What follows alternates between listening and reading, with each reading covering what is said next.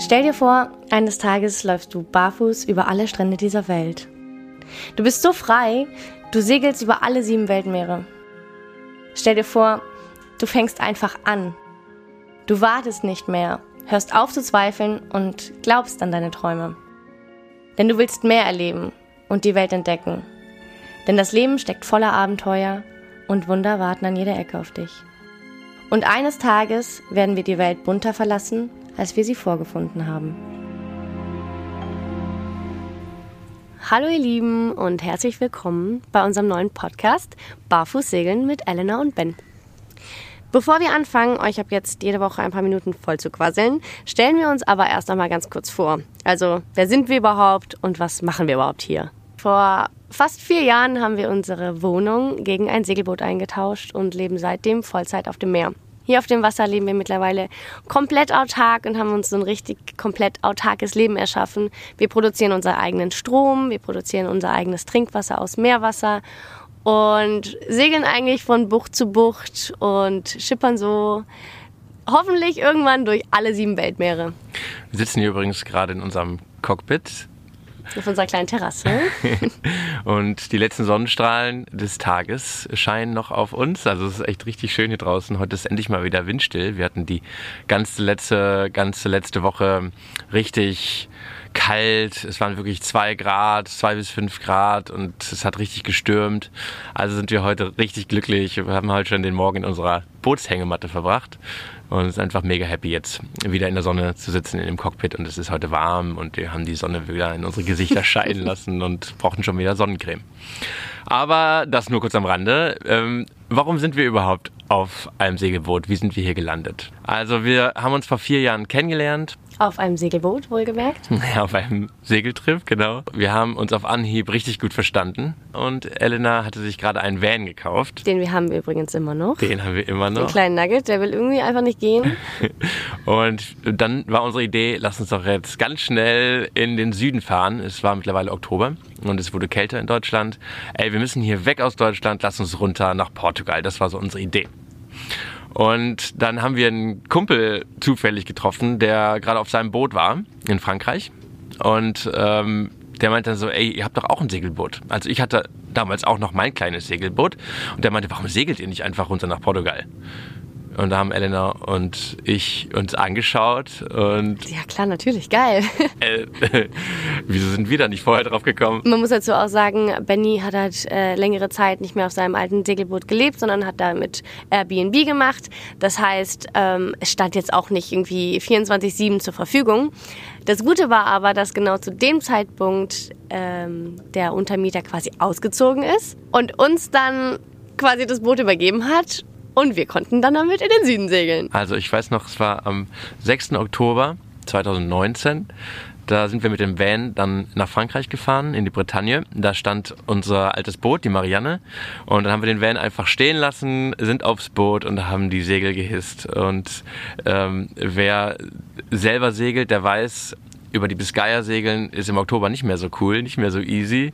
Und das haben wir dann direkt auch festgestellt. Die ersten ein, zwei Tage äh, waren wirklich richtig hart und richtig windig. Und wir sind gegen angesegelt und das war nicht einfach, oder? Nee, vor allem für mich nicht. Es war das erste Mal wirklich so richtig segeln auf einem kleinen Segelboot und ähm, die ersten zwölf Stunden, ich lag einfach nur, ich lag einfach nur rum. Ich habe nicht getrunken, ich habe nichts gegessen. Ich dachte einfach nur so, okay, ich weiß nicht, wie das jetzt hier die nächsten vier Tage werden soll. Also unsere Tour war ungefähr auf vier Tage geplant. Und es wurde immer stürmischer und Ben hat dann entschieden, äh, die ganze Tour abzubrechen und den Sturm abzuwettern. Und da war ich dann auch ganz dankbar. Also ich war völlig fertig. ja, und dann waren wir ein paar Tage in der Marine haben nochmal so ein bisschen ähm, die Zeit genossen und hatten dann eine richtig, richtig geile Überfahrt über die Biscaya. Also wir hatten wirklich irgendwie 20 Knoten. Super Wetter, es war, glaube ich, auch. richtig schön geschoben, genau. Wir hatten Sonne. Ja, ja, also es war wirklich ein richtig Traum. entspannter Trip dann halt. Ja. Ne? So, das war natürlich gut. Aber klar, die erste Segelerfahrung war für mich erstmal so eine richtige Kostprobe, wie es halt auch sein kann, wenn es halt echt mal ein bisschen härter wird. ja, und dann sind wir in A Coruña angekommen.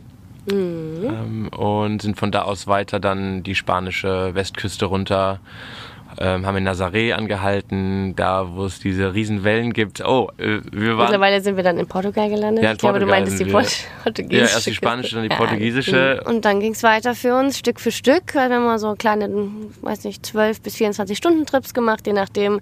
Es war natürlich auch jetzt nicht die perfekte Segelzeit, also eigentlich mussten wir immer gegen ansegeln. Und dann sind wir im Januar an der Algarve angekommen.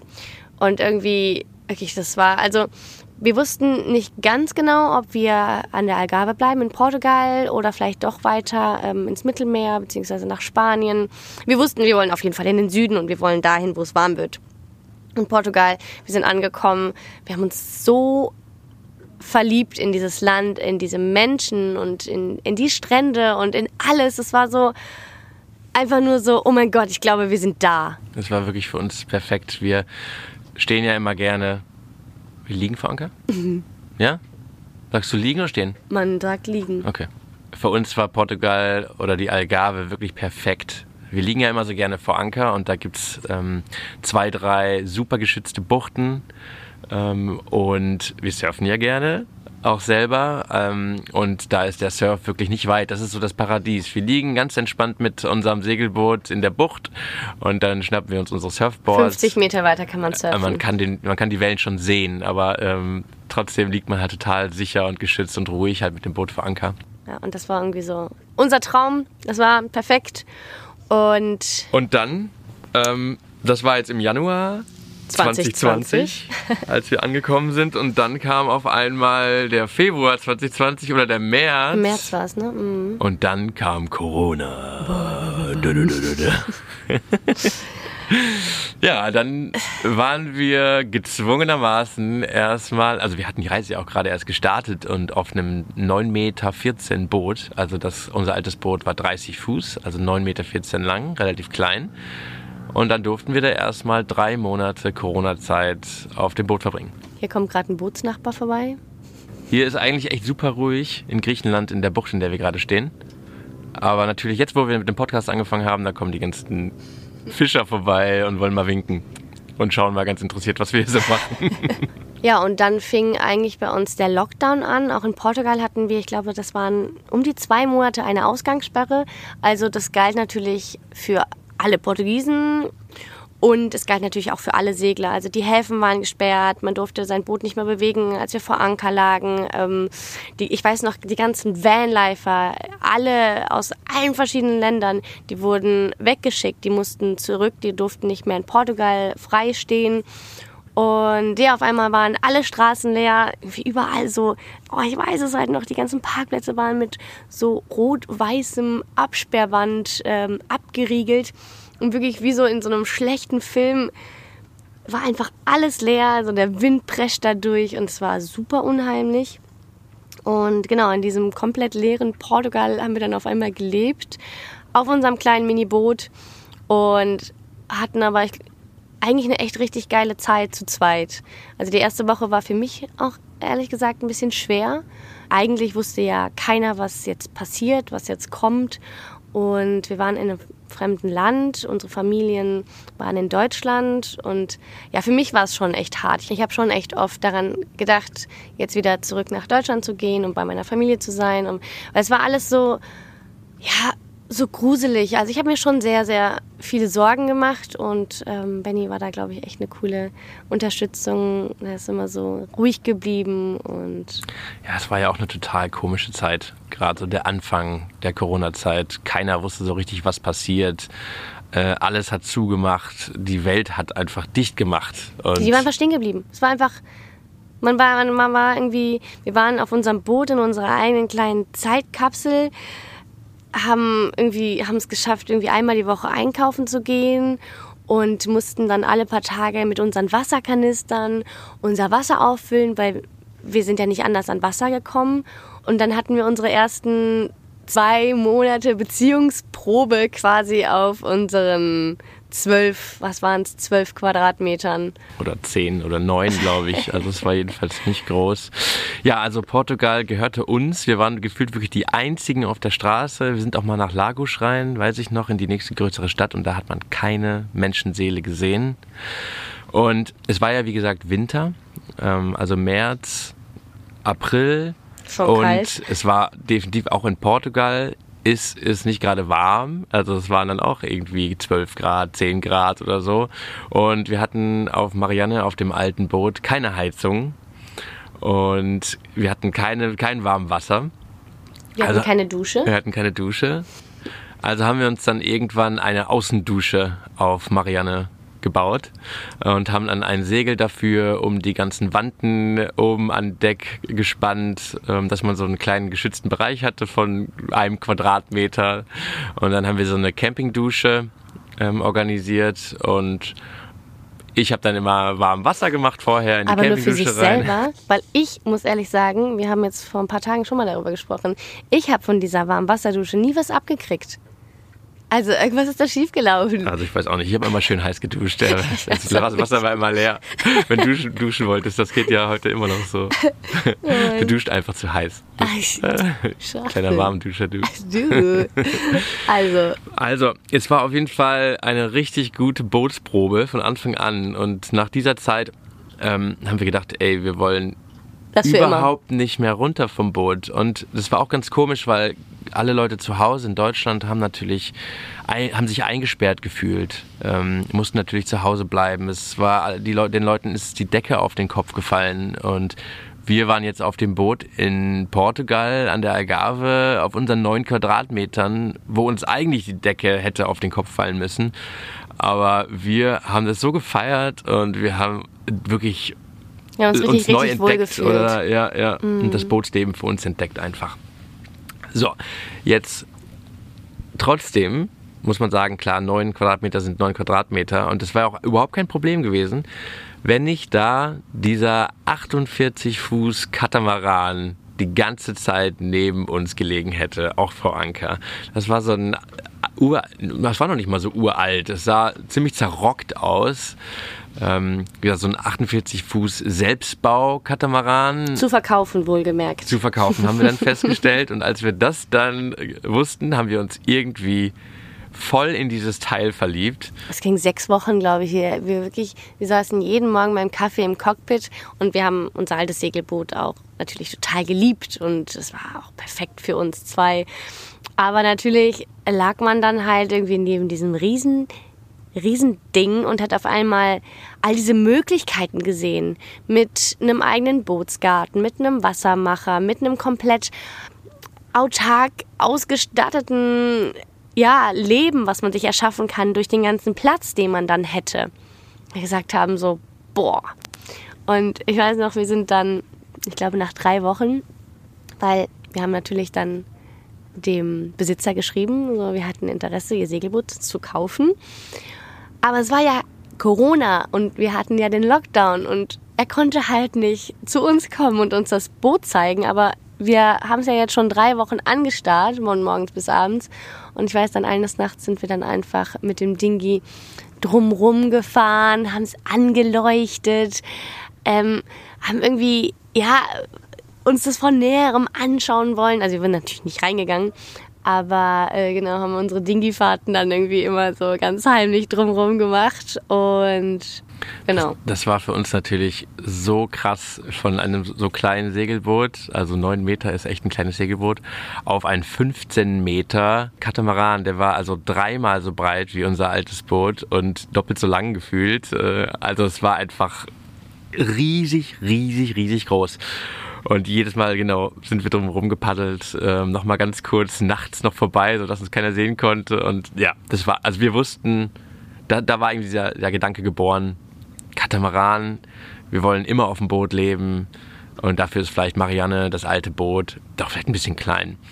Ja, und ähm, dann haben wir das schon im Kopf komplett ausgestattet, das Boot. Ne? Es gab ganz viele Fotos äh, auf der Webseite von diesem Ich habe mit Bootsverkauf. Photoshop dann irgendwie da die Küche schon gestaltet und naja, um das Ganze eigentlich mal abzukürzen, mh, wir konnten dann drei Wochen, also insgesamt ja, sechs, sieben Wochen später, ähm, konnten wir dann mit, mit unserem Bootsnachbar, der sich um das Boot gekümmert hat, ähm, den ganzen Katamaran anschauen und haben halt schnell gemerkt, er ist in einem furchtbar schlechten Zustand gewesen. Also man hätte da viel zu viel erneuern müssen, viel zu viel Geld reinstecken müssen. Die Seetauglichkeit haben wir auch so ein bisschen angezweifelt. Und dann ist irgendwie so von heute auf morgen so ein bisschen unser Traum geplatzt. Also ich war dann auch richtig traurig irgendwie und Benny auch. Und am selben Abend war für uns eigentlich klar, okay, jetzt wissen wir aber, was wir wollen. Und wir wollen das Leben und wir wollen das Leben für immer. Und wir möchten auch gerne ein bisschen mehr Platz, um alle unsere Projekte irgendwie weiterzuführen. Und dann haben wir gesagt, okay, sobald die Ländergrenzen aufmachen, wir stehen da und schauen uns andere Katamarane an und wir möchten unbedingt ein neues Zuhause für uns suchen. Und innerhalb von drei Tagen kannten wir wirklich jedes Boot auf dem Markt. Wir haben wirklich das ganze Internet durchsucht und hatten zwei, drei verschiedene Modelle in Aussicht, ähm, auf die wir uns konzentriert haben. Das waren die Boote, die halt bezahlbar für uns. Also so die kleinsten Katamarane, so die, die, die Anfängermodelle so ungefähr. Dazu muss man auch sagen, dass es fast unmöglich ist, einen Kredit für ein Boot zu bekommen. Und ja, aber wir haben ja unsere tolle Familie auf unserer Seite, die an uns und an unsere Träume geglaubt hat. Und wir hatten auch Bennys Dad, der uns dann einen Kredit zur Verfügung gestellt hat. Ja, und Benny und ich hatten natürlich auch ein bisschen was gespart. Also ich habe, glaube ich, über die letzten 20 Jahre ein Sparbuch gehabt und da waren jetzt mittlerweile dann 10.000 Euro drauf.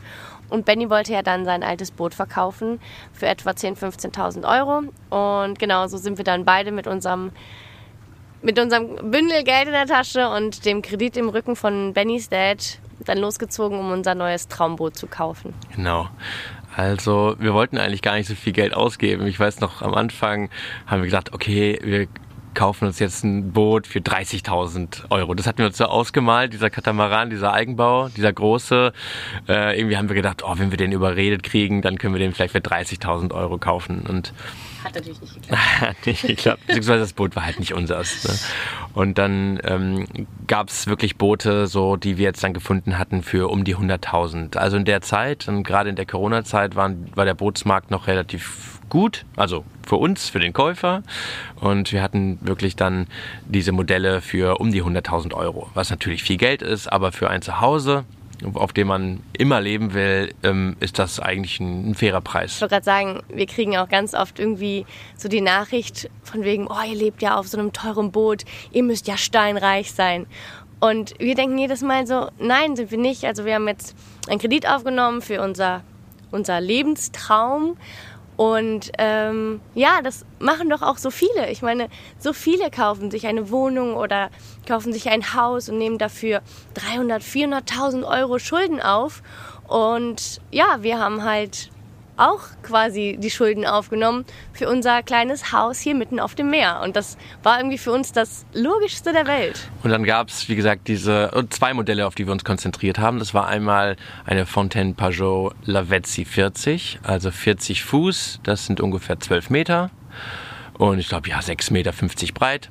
Und dann gab es diese Lagoon 380, ein bisschen kleiner, also 11,60 Meter und auch 6,50 Meter breit. Und was natürlich auch schon ein Riesenunterschied äh, ist zu unserem alt oder war zu unserem alten Boot. Ja, und dann sind wir los und gerade als die Grenzen dann aufgemacht haben, ich glaube am 1. Juni 2020 haben die Grenzen wieder aufgemacht und wir hatten am 2. Juni das erste Date äh, in Italien. Man durfte als Privat äh, Urlauber noch gar nicht rüber. Aber wir haben dann gesagt, hier Business Trip, hier Business Trip, wir brauchen dieses Boot. Und dann haben die uns da echt rübergelassen an der Grenze. Und die Menschen haben uns angeschaut, weil wir natürlich nach zwei, drei Monaten die ersten ähm, Reisenden wieder waren in Italien und ja. wirklich jeder hat uns einfach nur angeguckt. Und unser gesagt, deutsches Kennzeichen, Wie Autokennzeichen. Hat ihr das hierher geschafft, so äh. ihr Ausländer. genau, ja und dann auf einmal ging die Bootssuche los und wir haben, ich glaube insgesamt fünf oder sechs Boote angeschaut. Wir haben unterschiedliche Angebote gemacht und wurden immer wieder enttäuscht, weil es das Boot uns ja vor der Nase weggekauft wurde oder wir hatten nicht genug Geld oder oder oder. Also es, es oh, war ein, einige Wochen ein Auf und Ab und also wir waren wirklich eine Woche lang in Italien und Kroatien unterwegs und haben uns Boote angeschaut und sind dann wirklich einen Monat später nochmal nach Griechenland, nach Athen und haben uns da in der Gegend nochmal drei, vier Boote angeschaut. Und wir haben uns auch echt in so ein paar Boote so verliebt und haben gesagt, wie du ja auch gerade schon gesagt hast, wir machen ein Angebot, das Boot kaufen wir, wir sind uns so sicher. Und dann, oh nee, tut uns leid, wir ganz komische Gründe teilweise. Wir verkaufen erst im September oder so, also ein halbes Jahr später. Nach der Ähm, Chartersaison. Nach der Chartersaison oder, hm, nee, es ist jetzt doch irgendwie um 30.000 Euro gestiegen, der Preis. Und wir so, oh Mann, wir waren echt enttäuscht. Und ich Ja. habe schon gesagt, Elena, pass auf, ich glaube, es soll einfach nicht sein. Lass uns einfach nächstes Jahr nochmal noch mal weitersuchen und vielleicht haben wir dann mehr Glück. Und ich bin ja so ein Dickschädel. Also ich bin Widder von Sternzeichen und äh, weil das ist wirklich, manchmal passt es einfach so mit dem Kopf durch die Wand. Ich habe gesagt, nein, so das kann nicht sein. Wir haben jetzt so viel, so viel Hoffnung auch investiert. Ich, ich gucke jetzt. Und ähm, dann ist ein neues Boot online gekommen. Es war, glaube ich, ich glaube, es war drei Stunden da.